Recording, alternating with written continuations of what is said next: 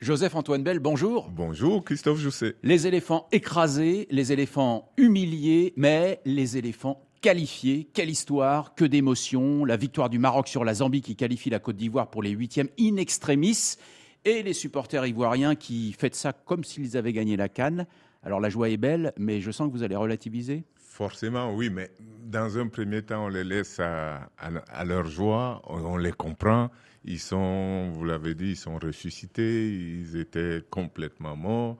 Après, pour aborder la phase suivante, ils sont obligés de se regarder en face et de voir ce qui n'a pas marché, de se demander s'ils ont le temps de corriger et, et, de faire bonne figure face à leur prochain adversaire. Et nous voilà avec une Côte d'Ivoire qualifiée, donc, mais, et ça c'est pas banal, qui change de sélectionneur. Jean-Louis Gasset s'arrête là. C'est l'effet du 4-0 encaissé face à la Guinée équatoriale. C'était la seule solution? C'était la solution la plus évidente.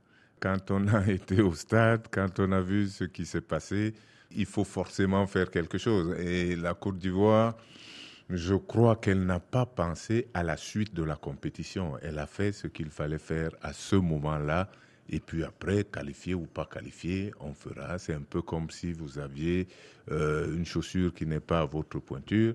Vous avez mal, vous continuez pas, vous l'enlevez. Après, vous cherchez est-ce que je marche nu pied? Est-ce que j'ai une chaussure de remplacement?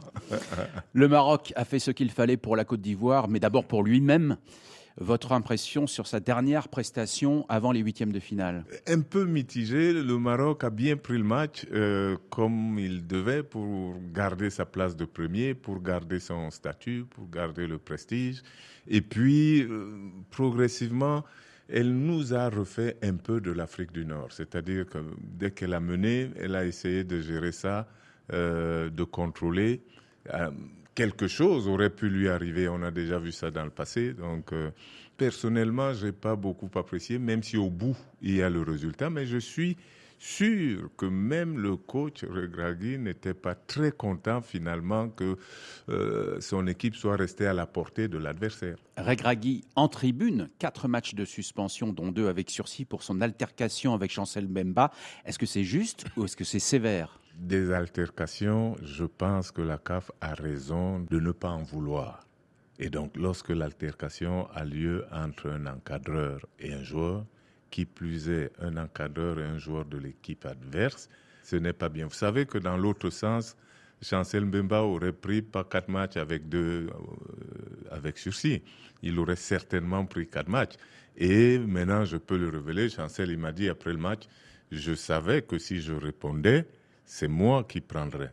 À ce moment-là, il ne savait pas ce qui allait se passer. C'est pas lui qui a demandé l'enquête, mais son comportement a été aïe. Ça, risque de dégénérer. Je ne vais pas répondre à un coach. Je vais pas.